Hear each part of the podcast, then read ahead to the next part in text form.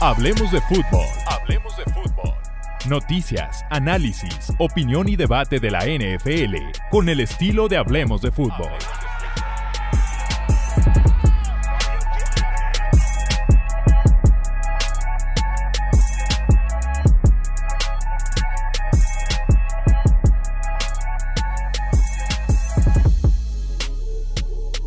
Amigos? ¿Cómo están? Bienvenidos a un episodio más del podcast de Hablemos de Fútbol. Yo soy Jesús Sánchez, también estamos aquí en directo terminando justamente el Sunday Night Football, que de una vez lo voy a decir, dejemos de poner Packers en contra de Bears en horario estelar. Poco a poco, poco a poco llegaré a ser el comisionado de la NFL. Llegaré algún día. La primera es quitar los pateadores, ya saben. La segunda es no volver a poner un Packers en contra de Bears mientras exista Aaron Rodgers en horario estelar. Y tengo también por ahí una tercera propuesta que muy pronto la podremos comentar, pero que ya la tuiteaba por ahí. Propongo banear la formación escopeta cuando los equipos se encuentren en corto yardaje. Como los entrenadores no son eh, capaces de, su, de con su propia inteligencia deducir que es una pésima decisión el, el alinearse desde la formación escopeta en cuarta y gol a 10 centímetros de anotar, como liga vamos a ayudarles a los coaches y propondremos el banear esa formación en situación de corto yardaje. Así de sencillo. O sea, no, ellos no pueden, les, les echamos la manita aquí. Les echamos la manita aquí. Este, como les decía, semana de remontadas. Tuvimos por ahí comentarios, tanto en Twitch, comentarios en YouTube, que el formato anterior, que más largo y demás. Este no es análisis partido por partido, no es la intención. Este es platicar un poquito de lo que pasó el domingo, lo que me generó algún comentario, por eso estoy aquí, para poderlo hacer, ¿no? Me llamó muchísimo la atención este porcentaje de probabilidad de victoria que calcula directamente la página NFL Next Gen Stats, en el que Mm, de las últimas siete temporadas, habíamos tenido solamente 17 partidos en el que el equipo ganador, durante un momento del partido, tuvo 2 o menos por ciento de probabilidad de victoria. 17 partidos en las últimas 7 temporadas. Hoy solamente, hoy domingo 18 de septiembre, que por cierto es cumpleaños de mi mamá, le mando un fuerte abrazo madre. Feliz cumpleaños. Este, hoy simplemente tuvimos tres partidos de ese estilo. Arizona, Miami y los Jets tenían menos del 2% de probabilidad de victoria. Este, y ganaron sus respectivos partidos. Arizona lo perdía 20 a 0 en contra de Las Vegas. Miami lo perdía 35 a 14 en contra de Baltimore. Y los Jets lo perdían 30 a 17 en contra de Cleveland. Y también así como específicamente eh, los equipos que eran desfavorecidos en las apuestas, los underdogs, ganaron 7 de 13 partidos hoy en la NFL. O sea, si por ahí te, armaste un parleycito, un pequeño parleycito de, este, de equipos underdogs y le pegaste por lo menos unos 3-4, seguramente estuvo lindo. Me encanta el chat diciendo feliz cumpleaños a la suegra de México. Por cierto, la suegra de México le mando la felicitación porque no estoy físicamente para abrazarla, porque no está aquí, no, está aquí en México. Se fue de cumpleaños y, y, vaya suerte al Bengals en contra de Cowboys. Se fue de cumpleaños al Bengals en contra de Cowboys. Le tocó ver la magia de Cooper Rush en vivo y en directo. Y me encanta que le digo de que, oye, platícame un poquito del partido, ¿no? ¿Cómo estuvo el ambiente? Algo que pueda destacar, que pueda platicar durante el podcast y demás. Y su mensaje literalmente les diría, pero mi cel está siendo utilizado ahorita eh, para hacer stream también en Instagram. Eh, su mensaje fue, pusieron la chona. Ese fue su mensaje. Pusieron la chona. Ese fue el análisis que me pudo brindar mi señora madre sobre el Cowboys en contra de Bengals desde el ATT Stadium, gran lugar y demás. Y me dice, pusieron la chona. Pero bueno, te dice de cómo es una familia NFLera, ¿no? O sea, su cumpleaños y de la nada dice, me voy al Cowboys en contra de Bengals, aunque no es fan de ninguno de los dos equipos. Seguimos con nuestras impresiones de la semana 2.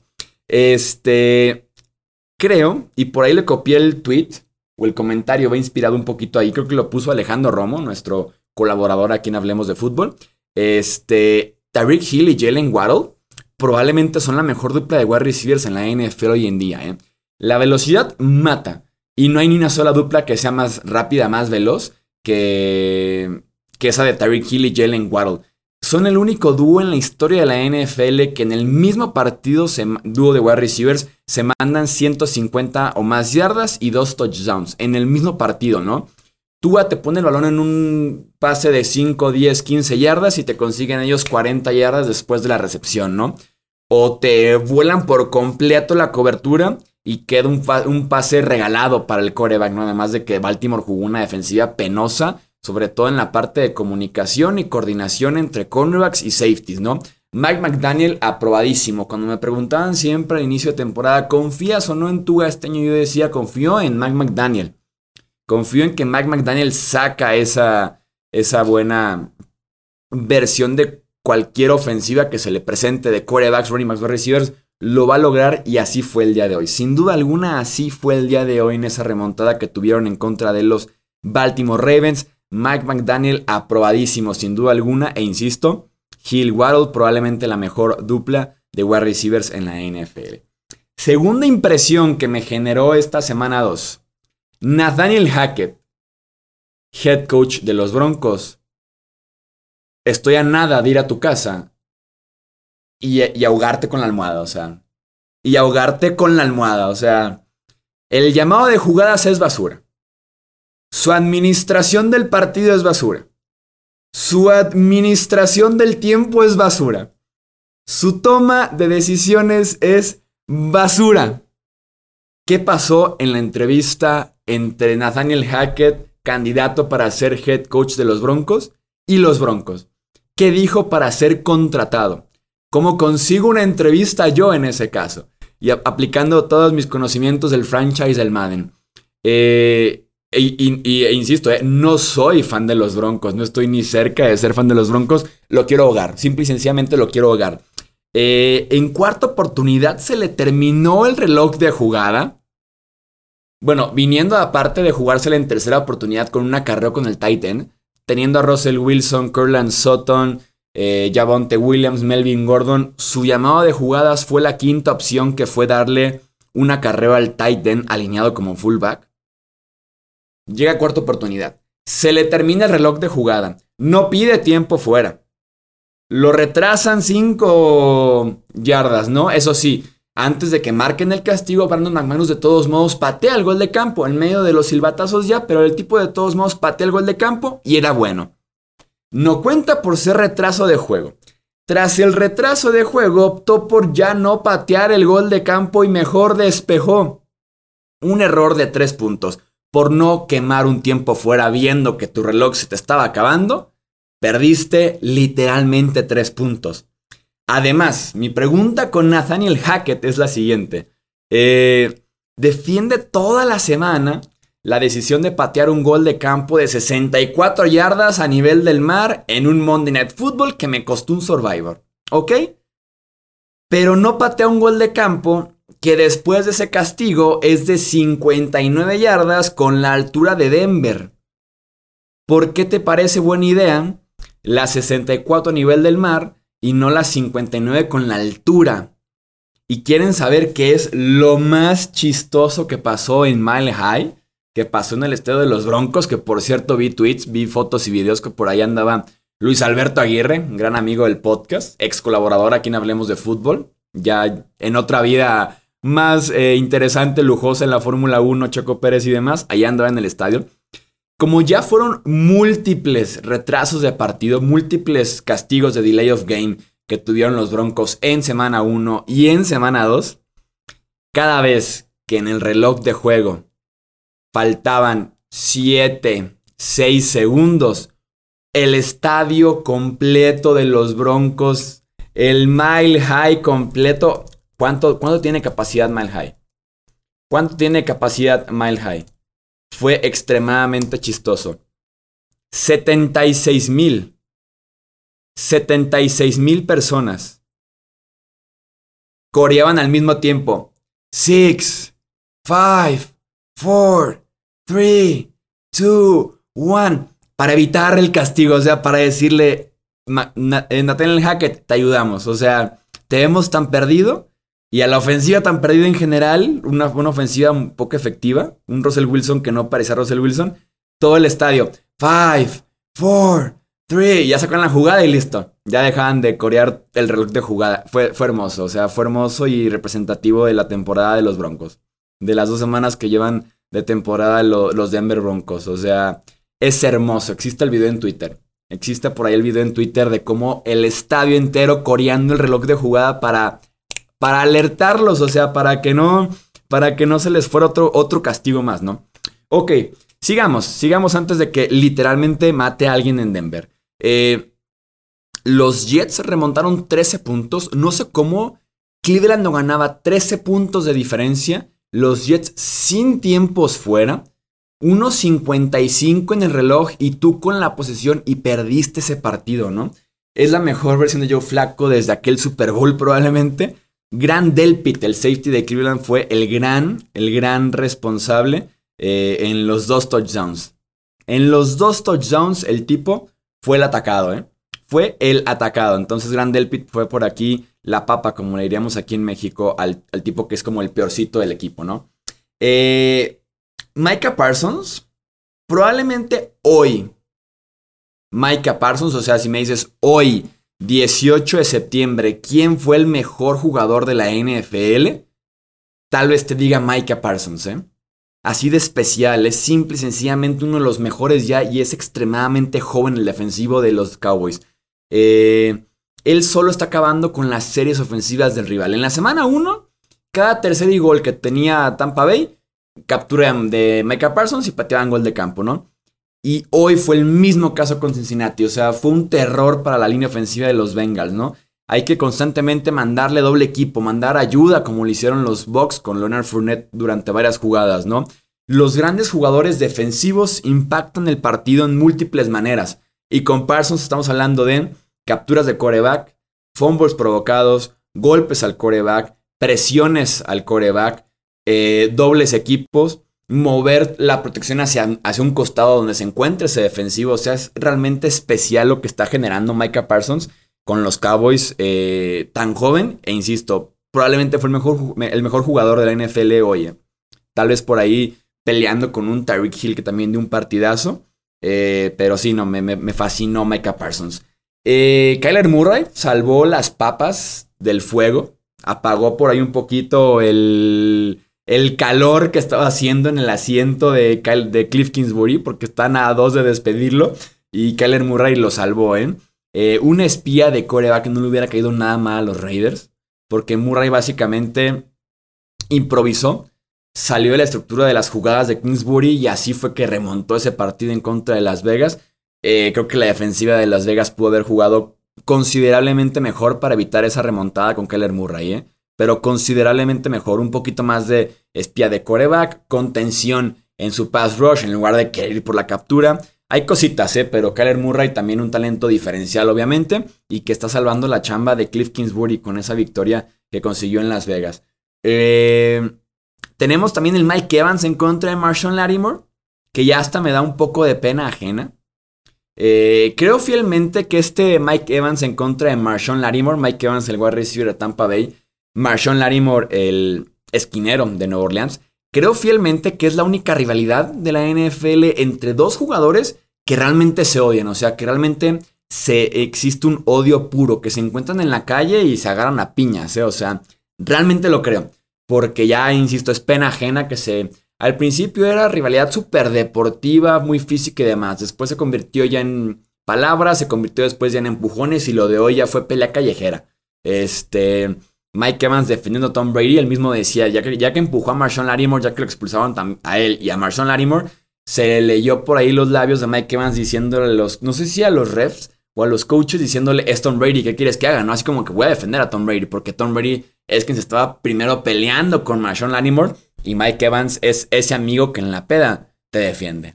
Es ese amigo que tú dices, eh, a mi amigo lo superan en estatura, peso, musculatura, lo que sea, y es ese amigo que en la peda llega por ti y, te va a salvar de esto, ¿eh? Y te saca del problema y te defiende y tú nomás quedaste limpio y tu amigo es el que lo sacan del, del bar, ¿no? Es ese tipo de amigo Mike Evans, pero sí, ya está da penita ajena Eh, lo de Marshawn Lattimore y Mike Evans.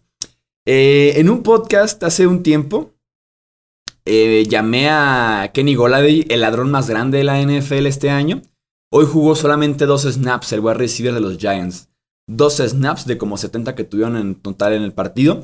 Y este año Kenny Goladay es el wide receiver más caro de toda la NFL. Con un impacto de 21.1 millones de dólares. Así de, así de feo. Así de feo, ¿eh? Es realmente un robo lo que está haciendo Kenny Goladay con los New York Football Giants este año. Que estoy, de acuerdo, ¿eh? Por, eh, alineas los que te dan la mejor oportunidad de ganar y Kenny Goladay hoy por hoy no te la da.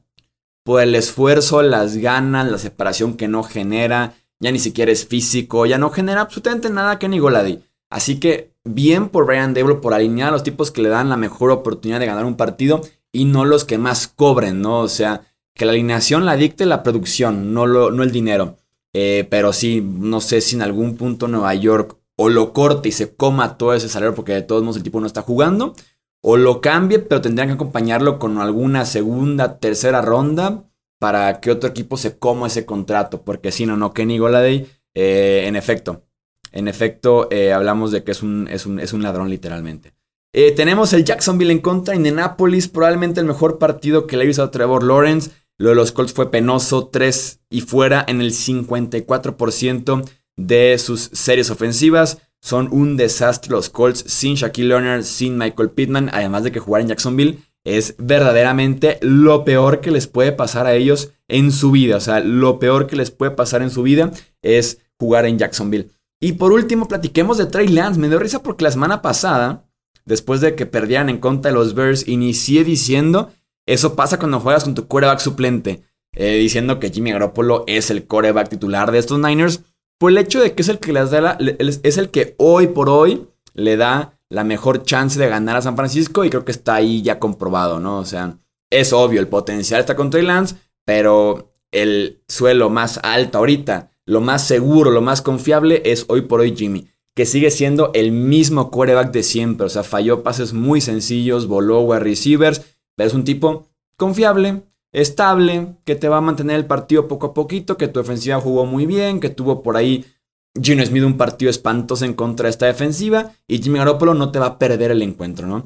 Con Trey Lance lo que sí me gustaría decir es que de alguna forma lo advertí, yo sí dije, Garoppolo fue una gran decisión por parte de la gerencia llegar a un acuerdo, quedártelo y a un precio baratísimo, de 25 hasta 6 millones, ¿no? Aunque ojo con los incentivos. Los incentivos ahora sí ya entran, porque los incentivos seguramente son relacionados a la cantidad de juego que tenga Garoppolo y algunas estadísticas, seguramente si son playoffs, divisional, final de conferencia y demás, ¿no? Los incentivos ya, ya empiezan a jugar porque pasa de cobrar 6 a cobrar posiblemente creo que hasta 16, ¿no?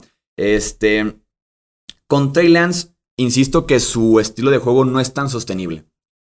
Eh, en la pretemporada como novato se lesionó el dedo en el único, o, cuando inicia partido en el, lugar de Garópolo porque se lastima Trey Lance como novato año pasado, se lastima la rodilla. Eh, le dan muchas repeticiones en minicamp, OTA, training camp y demás, y se reporta, nunca se comprobó que tenía fatiga de brazo. Y lo tenemos ahora otra vez corriendo por el centro, una jugada diseñada para que corriera y se fractura el tobillo, está fuera el resto del año. Este es un estilo de juego no sostenible. Entiendo que Kyle Shanahan probablemente tenga como la idea de voy a ayudarlo porque no está listo para jugar coreback convencional, coreback un poco más tradicional. Apoyémonos de sus piernas, ¿no? Pero es que la cantidad de golpes que recibe es preocupante y más porque cada inicio ha sido acompañado de 10, 12, 15 acarreos de coreback, de, de balón, perdón, lo cual no funciona para todos los corebacks este, entonces no es sostenible de Trey Lance. Y mira, tiene la mala fortuna de que se lastima hoy. Es oficial, tiene el, tobillo fracturado y es oficial que no regresa ya Trey Lance este año. Trey Lance tiene demasiados, bueno, no, más bien tiene muy pocos partidos en los últimos años. ¿eh? O sea, te inició como novato dos partidos en 2021, te inició también dos partidos en 2022, estamos hablando de cuatro en la NFL.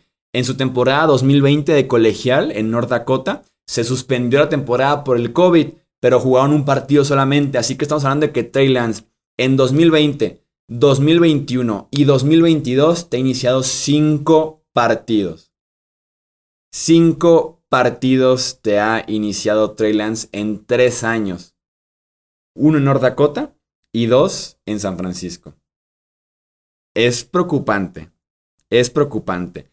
Sí, San Francisco tiene hoy por hoy más chances de ganar con Jimmy Garoppolo como su quarterback, no hay duda de eso. No hay duda de eso. El tema es que eh, el precio, ahora sí que, y el precio que dieron los eh, Niners para adquirir a Trey Lance, claro que tiene muchísimo peso, claro que tiene muchísimo peso. O sea, estamos hablando de que fueron picks de primera ronda del 2021, 2022 y 2023 Además de una tercera ronda del 2022. O sea, el precio es para que ya te estuviera jugando, para aprovechar su temporada de novato, su contrato de novato, perdón, y para que ese potencial, a diferencia de Garoppolo, se sintiera realmente. Y no es así. Y con Trey Lance de momento no es así. Preocupante, veremos qué pasa en el siguiente off-season, viendo cómo lo hizo Jimmy Garoppolo porque también Jimmy es agente libre después de este año. Tendremos a Trey Lance en su tercera temporada en la NFL, habiendo jugado, insisto, cinco partidos en tres años y medio ya en ese momento del offseason. Se vienen momentos interesantes, nubes grises para San Francisco. No ha llovido todavía, pero sí son nubes ya grises. Ya es un tema de que está eh, nublado el asunto. Muy bien, gente, hasta aquí vamos a dejar este repaso de lo que vimos por ahí en la semana 2 de la NFL en el domingo de la semana 2 de la NFL. Recordarles que también tenemos el show de Power Rankings que se publica los miércoles. Y también tenemos un tipo de debate NFL con otros analistas aquí en Hablemos de Fútbol que se publica el jueves, además de los, de los picks que tenemos los viernes. No olviden suscribirse, aquí hablemos de fútbol, ya sea YouTube o al podcast, seguirnos en Twitter, Facebook, Instagram, Twitch para que no se pierdan de nada lo que publicamos de la NFL y también para que estén muy bien informados de lo que pasa 24/7 en el universo de la NFL. Como siempre, fue un placer, un domingo interesante de NFL. Hasta aquí la dejamos entonces mi gente, cuídense mucho, hasta la próxima. Gracias por escuchar el podcast de Hablemos de Fútbol. Para más, no olvides seguirnos en redes sociales y visitar hablemosdefutbol.com.